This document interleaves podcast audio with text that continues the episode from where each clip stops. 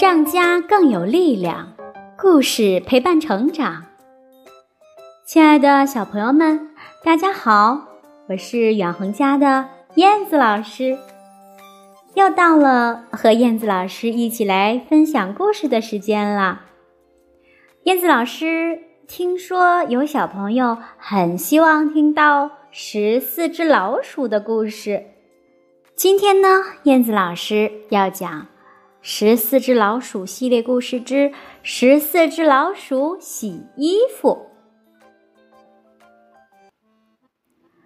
十四只老鼠洗衣服，下了很久的雨，终于停了。夏天的阳光照进森林，蝉开始叫了起来。妈妈说。把衬衫、短裤、睡衣和床单都拿出来吧，我们去洗衣服。今天从早上开始就热得要命，这下小老鼠们可以玩玩水了。可是妈妈还说：“等一会儿，爷爷也要去。”野百合花开了。亮晶晶的露珠滚了下来，哎，是谁头顶上顶着一大筐衣服呀？小溪到了，小溪一边唱歌一边向前流去，迎面吹来了凉凉的风，溪水好凉好舒服。看，奶奶他们也来了。老实说：“，我也要洗衣服。”瞧，是谁在打太阳伞呢？唰啦唰啦，搓衣服的是老四；啪嗒啪嗒，打衣服的是老五；吧唧吧唧，踩衣服的是老三。床单太大了，要四个人一起洗。两个人一起拧，像拔河一样。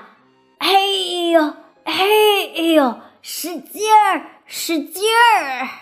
哈，洗衣板成了小青蛙的小船啦！在树上搭个晾衣台吧。爸爸、老大和爷爷也来了。就在这时。啊，不好了，不好了！青蛙的小船被水冲走了，哦，就要掉进瀑布里去啦！呼，抓住了青蛙的小船。小老鼠说：“啊，青蛙，青蛙，你没事儿吧？”另外一边，晾衣台搭好了，来晾衣服吧，把湿淋淋的衣服也晒一晒吧。妈妈说。在蓝色的天空下晾衣服，在绿色的风中晾衣服。哎呀，糟糕！老六叫了起来：“哦，他的裤子掉了。”排成排晾起来，老二的背心、老七的衬衣、老八的裤子都挂好了。天上的云好高，好白呀！衣服摇啊摇，树叶摇啊摇，蝉在吱吱叫，好舒服的夏天啊！好啦，亲爱的小朋友们，今天第一个关于十四只老鼠的故事就讲完啦，咱们下次再见吧，晚安。